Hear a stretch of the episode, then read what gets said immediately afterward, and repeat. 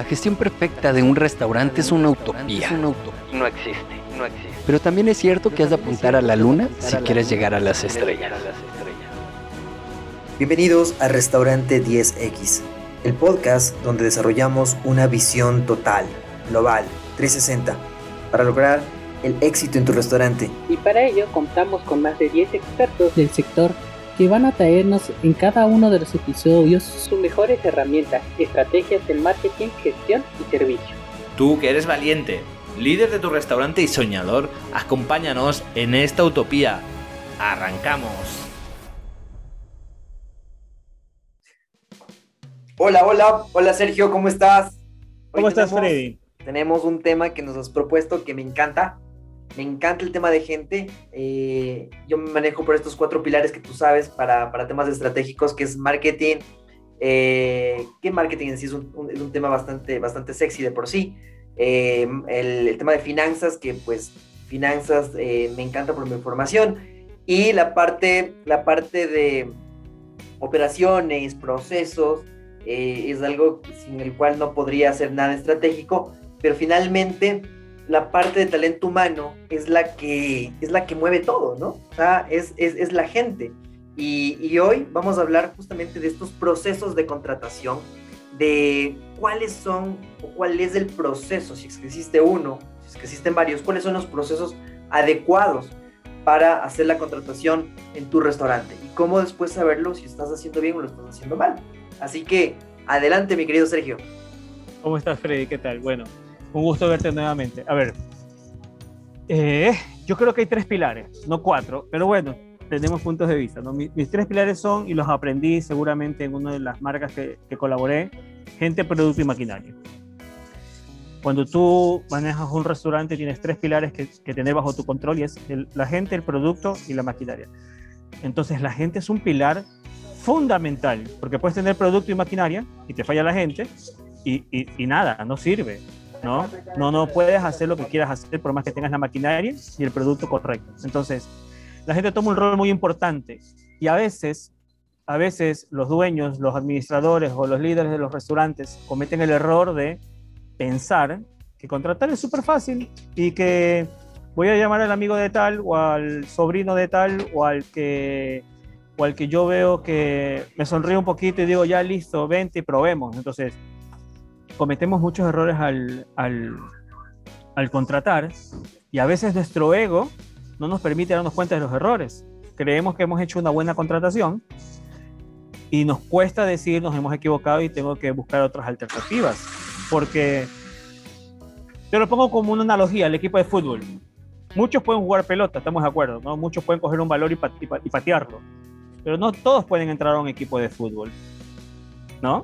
Entonces, puede parecer que a veces hacemos en los restaurantes cosas que pueden parecer sencillas o que pueden parecer cosas que todos o muchos pueden hacer, pero no todos tienen el don de servicio, no todos tienen las capacidades motrices desarrolladas para un ambiente de cocina, ¿no?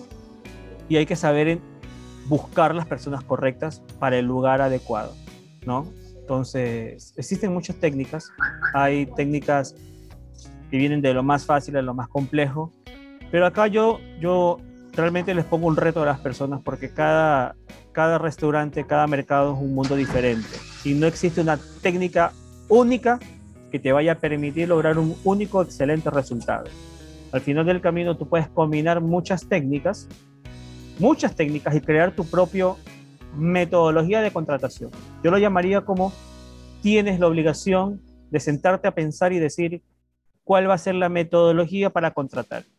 Y puedes tener más de una, siempre es bueno, porque yo puedo tener una metodología para contratar gente para servicio al cliente y puedo tener otra metodología para contratar gente solo para cocina.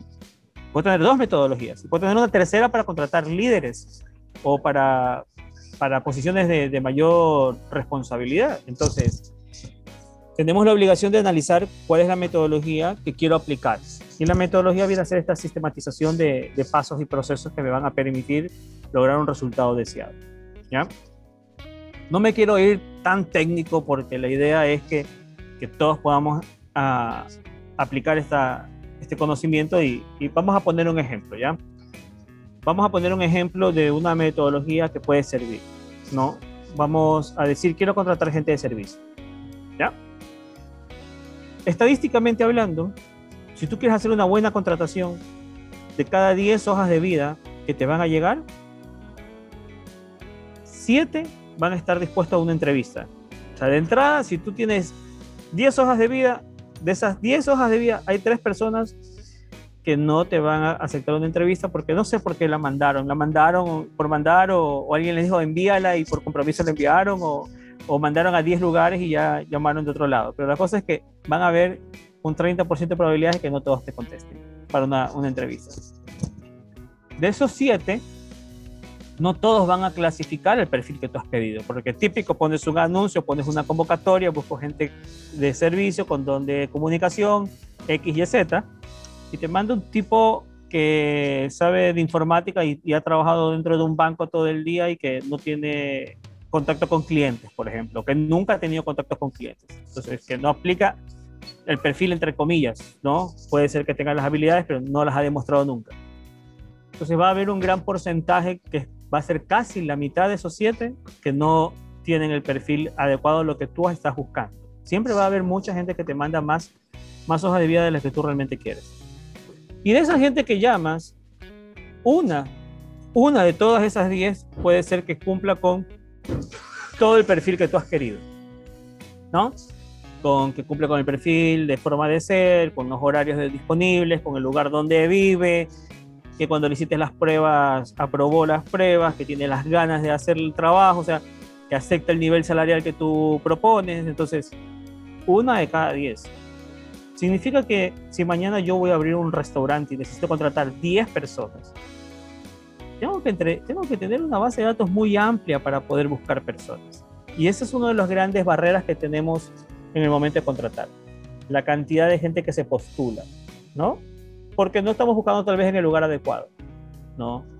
Nuevamente, todo esto va a depender del, perfil, del perfil de tu negocio. Si eres un restaurante que quieres contratar gente part-time, si quieres full-time, si, si, si, tu negocio tiene técnicas específicas de preparación o tienes una clientela muy alta o, o tienes una gran transaccionalidad y atiendes a muchos clientes. Entonces, tú vas a buscar un perfil que se vaya a alinear a tu, a tu necesidad. Entonces, según eso, vas a buscar ¿dónde vas a buscar?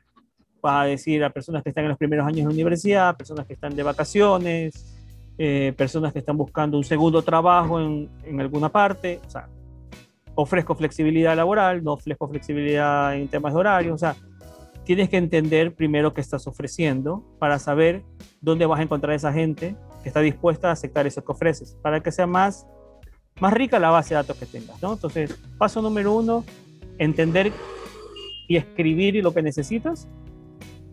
Paso número dos, pensar y entender en mi mercado donde opero, dónde se encuentra esta gente. ¿Dónde está? ¿Está en los gimnasios? ¿Está en las universidades? ¿Está en las casas? ¿Es gente que escucha radio? ¿Es gente que está metida en Instagram? O sea, para que según eso tú hagas la convocatoria. Porque puede ser que si la gente que busca está metida en un gimnasio, pues entonces coge, haz una volante pon un pegada en la pared o dile a la gente del gimnasio, oye, a la recepcionista, permíteme entregar una, una convocatoria.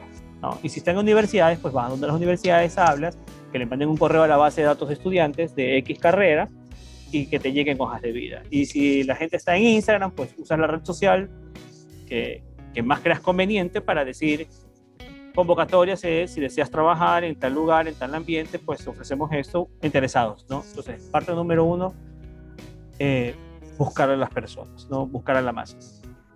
¿Ya?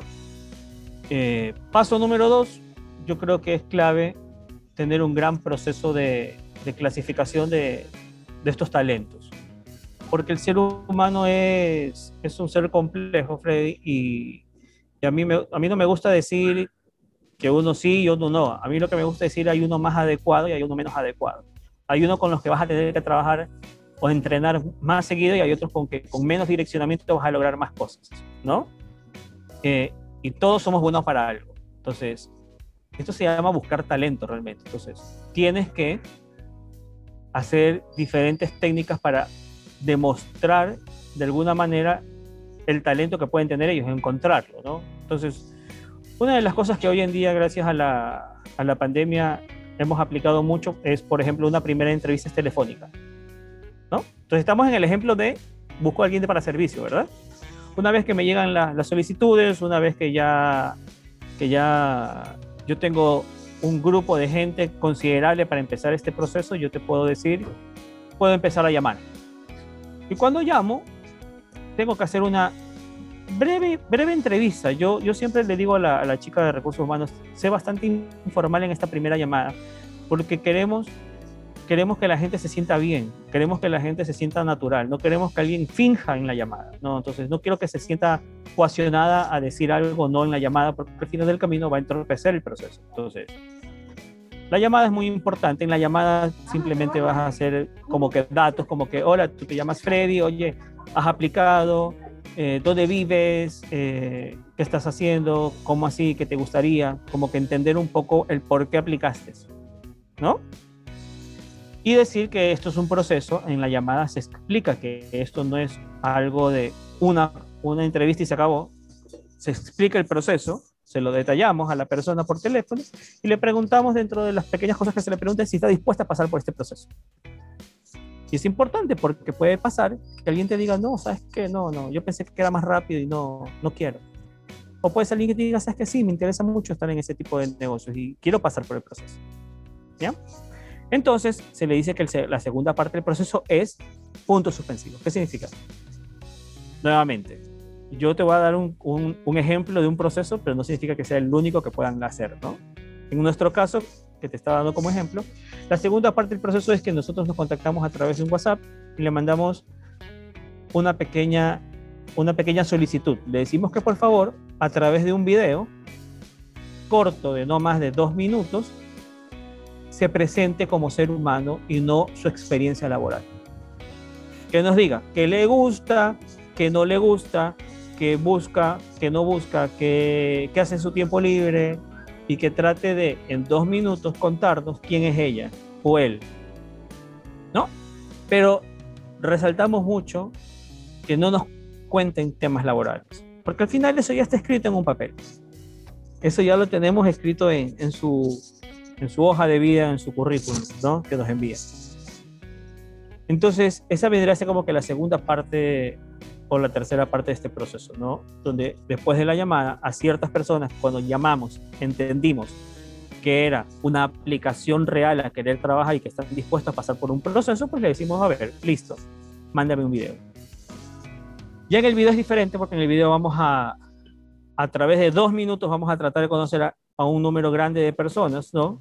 Y vamos a, a tratar de ver cómo sonríen, cómo se comunican, eh, cómo se motivaron para grabar el video, si se vistieron diferente, si lo graban en un entorno de ruido, si lo graban con familia, si lo graban solos, si, si alguien fue un poquito más allá y, y usó una aplicación para editar, editar el video. ¿Sí me explico? Entonces, eh, hacemos como parte del proceso el tema del video.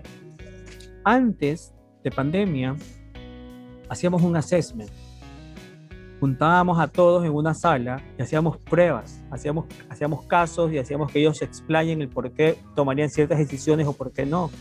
Hoy es más complejo hacer este tipo de procesos. Entonces migramos por el tema de los videos, como que te decía, ¿no? Una vez que vemos los videos, eh, dos o tres personas del equipo decimos, mira, ve, estas personas que están aquí, que dijeron esto, que se presentaron de esta forma, creemos que son las más adecuadas para, para nuestro giro de negocio. Creemos que son las personas que se van a adaptar. Acá hay un tema muy importante de, de- de responsabilidad, Freddy. Es, tú tienes que buscar a aquella persona que por naturaleza crees que va a sentirse bien en el lugar de trabajo. Mira lo importante, ¿no? Es un rol muy responsable que tienes que tener. No es contratar solamente a aquella persona que, que, tú dices, oye, eh, esta persona me sirve, pero no me importa si se va a sentir bien o mal. No, tú tienes que buscar una persona que por naturaleza tú sientas que va a sentirse cómoda en tu trabajo.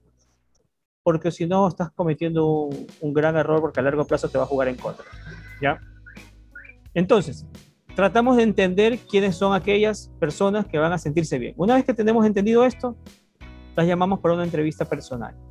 Esta entrevista personal ya no va a ser con la misma persona que hizo la llamada, ni con las personas que vieron el video. Normalmente va a ser con la persona con la que va a trabajar directamente, ¿no? Con su jefe directo, por decirlo de alguna manera. En esta entrevista, eh, las personas ya se conocen, ya hablan un poco de la vida, hablan un poco de su experiencia, hablan un poco de temas técnicos de, de, servicio, de qué sabe, qué no sabe, si ha ido a cursos, si no ha ido a cursos. Entonces ya empiezan a haber una conversación que normalmente yo sí les digo a, a, a los líderes, tómense el tiempo que necesiten. Tenemos entrevistas que pueden durar 30 minutos, como entrevistas que pueden durar dos horas. Y tienen que ser en un ambiente agradable, es una conversación.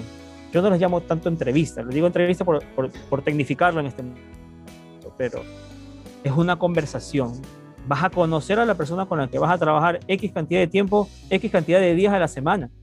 Tiene que existir una conexión, tiene que haber una sensación de nos sentimos ambos bien. Es una relación que vas a tener con alguien.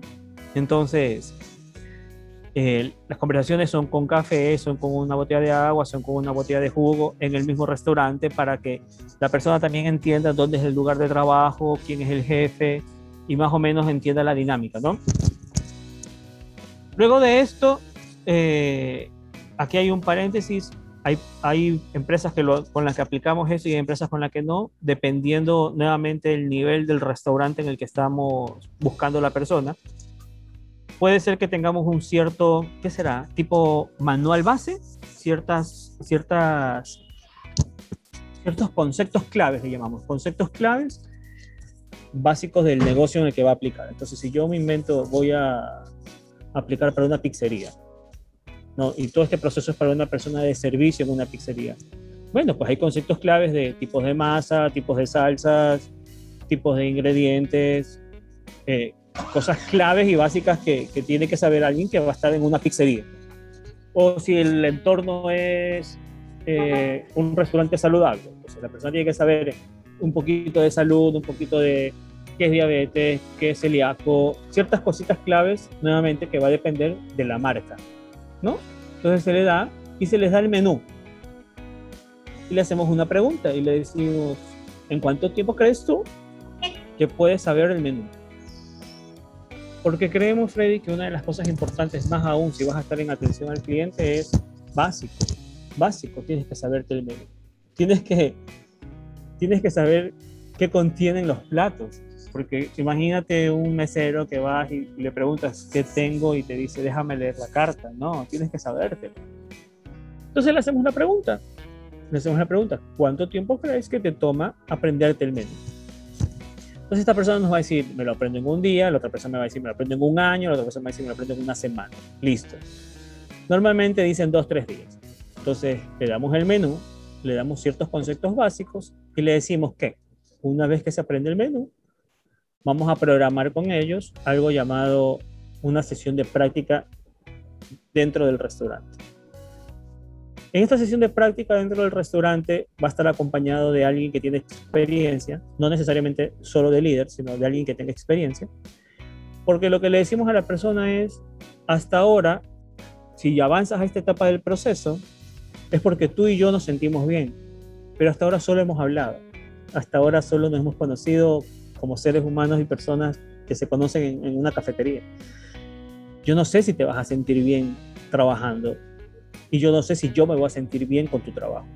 Entonces, le, le hacemos dependiendo de la complejidad del restaurante dos o tres días de práctica de medio tiempo donde la persona se va a topar en diferentes horarios con diferentes compañeros porque parte del entorno laboral tiene que ver con los compañeros que va a tener, con la forma en que los compañeros se tratan. O sea, la persona la idea es que la persona viva en tres días la cultura de la compañía, la cultura de los clientes, cómo es la dinámica real, real, porque nadie va a estar actuando para eso. Todo es muy real, es ven, hagámoslo y estás con alguien. Entonces, luego de esos tres días o dos días, dependiendo del giro de negocio, hay una entrevista final con el jefe nuevamente, donde se da una sesión de feedback y en estos tres días el líder tiene para, para visualizar o intentar visualizar si aquella persona es la persona indicada para el puesto que está buscando, ¿no? Y si la persona en esos tres días se siente cómoda con el trabajo también, con los compañeros, con el entorno, con los clientes, ¿no? Entonces, es como te acabo de decir, es todo un proceso, un poco largo realmente, pero creo que es muy necesario. Después de estos tres días, si la persona se siente bien, el líder se siente bien y todos nos sentimos bien, pues podríamos decir que existe una contratación, no, no te voy a decir exitosa, porque puede pasar todo después de una semana o de un mes, pero las probabilidades de que sea muy exitosa la contratación son muy altas, porque hemos tratado de, en este camino, de, de sortear todos aquellos desvíos que, que podrían ocasionar que la persona no se sienta bien o que no sea el adecuado, que no tenga el perfil o que no cumpla con los requisitos y, y, y todo lo demás que hemos tratado de ir filtrando como un embudo, ¿no? Como, como el marketing que a ti te encanta tanto como el embudo de venta, ¿no? Entonces, más o menos es así. Entonces, eso, Freddy. Disculpa si fui muy técnico, muy largo. No, no, no. O sea, a ver, me encanta porque eh, en mi cabeza se han mezclado muchos modelos, ¿no? Eh, desde, el, desde el talk rating, que es muy, está muy de moda para hacer los procesos de contratación, hasta modelos como contratación por sonrisas, eh, el, el, tipo de, de, de, contratación por competencias, y bueno, hay unos que un poco son más complejos, pero a lo que nos referimos básicamente en lo que, en lo que tú estás hablando es a, estos, a este modelo que lo has adaptado y lo has creado muy bien para restaurantes. Y, y, lo que puedo ver acá es también, de, de, cierto, de cierta forma, es para un cierto nivel operativo. Y está bastante bien. Entonces, es, sería como, como contrato gente para mis restaurantes desde un nivel eh, operativo hasta, hasta un nivel, digamos, medio, sí, un nivel medio, puede ser. Y eh, yo lo que vi son estos seis pasos, ¿no? Que los he escrito acá. Que primero, importante definir la, necesidad que tiene el restaurante y no solo hoy, porque ese también es un error que tienen los restaurantes. Entonces, hoy que tengo problemas porque le despedí a tal y cual, entonces ahora empiezo el proceso. Y eso es un error, porque te quedas mucho tiempo sin gente. Entonces, ojo, ojo, si ves, si ves todo lo que acabamos de nombrar, es un proceso que puede durar hasta 30 días. Entonces, sí, sí, sí. No es, no es me falta uno hoy y ya. Ajá, y contrato. Ajá. Es, es más, no. yo creo que hay que trabajar por dos vías, ¿no? Por el un lado, hay que tener procesos continuos de contratación, ¿sí? Así no necesitas gente, pero eh, para, que, para que cuando, sea el, cuando la necesidad aparezca, pues tengas tus candidatos, tengas gente que esté ahí. Y número uno. Y número dos, hay que trabajar también en un proceso de sucesión, que normalmente en, la contratación, no es tema tanto de la contratación, pero el momento en que contratas a alguien o el momento en que sube a alguien causa ese vacío eh, en, la parte de la estructura de tu, de tu, restaurante. Y bueno, la otra parte, la parte, claro, me encantó la parte de segmentar, de, buscar ahora, especialmente en, en, épocas de pandemia, diferentes formas de poder buscar dónde está la gente, ¿sí? Eh, tú puedes ir a, antes podías ir a una universidad y hablar con tal persona y tenías 100, 100 chicos que querían trabajar contigo en tu restaurante. Ahora es, es diferente, ¿sí? Tienes que hacerlo de una forma diferente. Tal vez no sea tan complejo, pero es importante segmentar. Luego utilizar ya las técnicas, ¿no es cierto?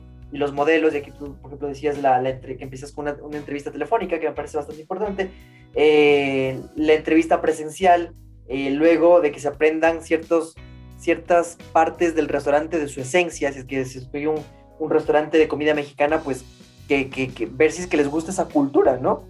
Eh, que es también importante.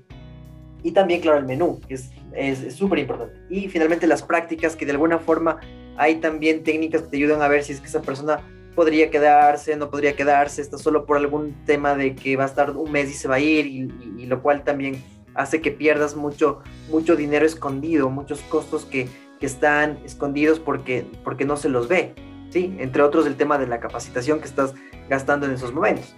Entonces, me parece muy completo todo lo que has dicho, me parece eh, muy adaptable a muchos formatos de, de, restaurantes. Yo veía ahora, por ejemplo, todo lo del, en, nuestro, eh, en nuestro podcast, veía algunos episodios y uno que recuerdo eh, de hace un par de semanas era sobre, hablaba sobre el Customer Journey, y justamente eh, el, el, poder empatar de que un, una persona que contratas entienda, entienda lo que siente el cliente desde que tiene el contacto con la aplicación o desde que se está dirigiendo recién al, restaurante porque está con mucha hambre. Entonces, que eso entienda desde el principio me parece que ya es, es una gran ganancia, ¿sí? Es ubicarlo al, al, al, al, empleado y decirle, bueno, esto es lo que nos dedicamos, eh, ¿te gustaría trabajar en, en este tipo de servicio? Y ahí tú vas viendo y vas midiendo como que eh, si es que le gustaría. Hay muchas personas que solo dicen sí, lo que sea, lo que sea, lo que sea, pero ir descubriendo esto me parece, me parece muy importante. Así, así es, Freddy. Y ojo, ¿no? En cada etapa del proceso tú vas a rescatar diferentes cosas. Niveles de compromiso, eh, niveles de, de, frente a ciertos retos, porque puede haber gente que cuando le digas, ah, te tienes que aprender el menú y y tienes tres días o cuántos días quieres, puede haber gente que diga, ah, no, yo no quiero. Entonces, te vas, la idea de este proceso, no el que te estoy nombrando, sino de crearte tu propio proceso, es aprender de los errores que has tenido, qué ha pasado y cómo puedo visualizarlos antes de contratar a alguien. Entonces, si algo que te pasaba a ti en tu restaurante es que la gente no le mete empeño una vez adentro en aprenderse los platos o en aprenderse el menú, ponlo como parte del proceso antes. ¿no? Y mira qué tanto del 1 al 100 en porcentaje se aprendió en dos o tres días. Entonces ya entran de una manera diferente. Si algo que te pasa mucho a ti es la puntualidad, que tu gente internamente tiene un error de puntualidad, comienza a hacer todos estos procesos en diferentes horas y con previa cita para ver si la gente está puntual en el momento de la entrevista, puntual en el momento del, del video, puntual en el momento de la llamada. Comienza a hacerlo todo con tiempos muy, muy claros y no abiertos. Entonces, tú tienes que aprender sobre la experiencia de lo que te ha pasado y tienes que tratar de migrarlo eso a un modelo de contratación que te permita no cometer los mismos errores. ¿Ya? y rescatarlo en cada paso, en cada paso, ¿no? Si tú tienes gente que es muy seria y lo que tú necesitas es un cambio de sonrisa, pues hay sonrisas naturales y hay sonrisas fingidas y te vas a dar cuenta en el video. Entonces, podrías escribir en el video, una de las, una de las, cosas que puedes decir en el video que te manden es, y por favor, haz el video de la manera más alegre posible. Mira, imagínate, le pones esa directriz, preséntate de la manera más alegre posible y, veamos qué pasa, ¿no? Entonces, la idea es, en cada parte del proceso, eh, adaptarlo y agregar o quitar cosas que son fortalezas o debilidades de, tu negocio o que te ha pasado en contrataciones pasadas. Perfecto. Y bueno, eh, en realidad el tema de la contratación es súper amplio. Creo que lo, hiciste de una forma eh, esquematizada, lo cual eh, está bastante bien y creo que también podríamos ampliarlo. Sin embargo, el formato pues no nos, no nos permite para seguir conversando. Eh, me encanta todo el tema de, como te digo, de, gente y cómo desde que tú lo contratas, lo más hermoso eh, cuando, cuando trabajas en un restaurante, cuando eres el líder del restaurante, es ver cómo esa persona, desde que tú le eh, estuviste en la entrevista cero, cómo se desarrolla y cómo sigue creciendo, ¿no? Me parece que, que es, algo, es algo muy, muy bonito en los restaurantes. bien, Sergio, ¿cómo te podemos encontrar a ti en redes sociales? A ver, Freddy, me pueden encontrar en Instagram como arroba Sergio Arevalo. Mi nombre y mi apellido, así que encantado de, ayudarlos en cualquier tema. Y, si, como, y como tú lo dices, es un tema muy amplio. Si alguien tiene alguna duda, algún comentario, necesita algún consejo, necesita compartir algún punto de vista de algo específico, cómo contratar, porque me pasa esto, esto y esto, pues encantado de, de resolver cualquier duda. Perfecto, y recordarles a todos que estamos en todas las plataformas de podcast, ¿sí? Eh, estamos en, ya vamos en 18 países de habla hispana. Em, y si es que tienen preguntas, pues inscríbanos, escríbanos en, nuestro Instagram, restaurante 10X. Eh, nos encuentran también en Clubhouse todos los eh, miércoles a las 6 de la tarde, Madrid, 12 horas, Colombia y Miami. Eh, pues también estamos eh, siempre hablando sobre temas gastronómicos. Sin más, mi querido Sergio, nos vemos en el siguiente tema y para preguntarte en qué te hallas, ¿no? Un abrazo, Freddy. Pasa muy pues bien. Muy bien, adiós.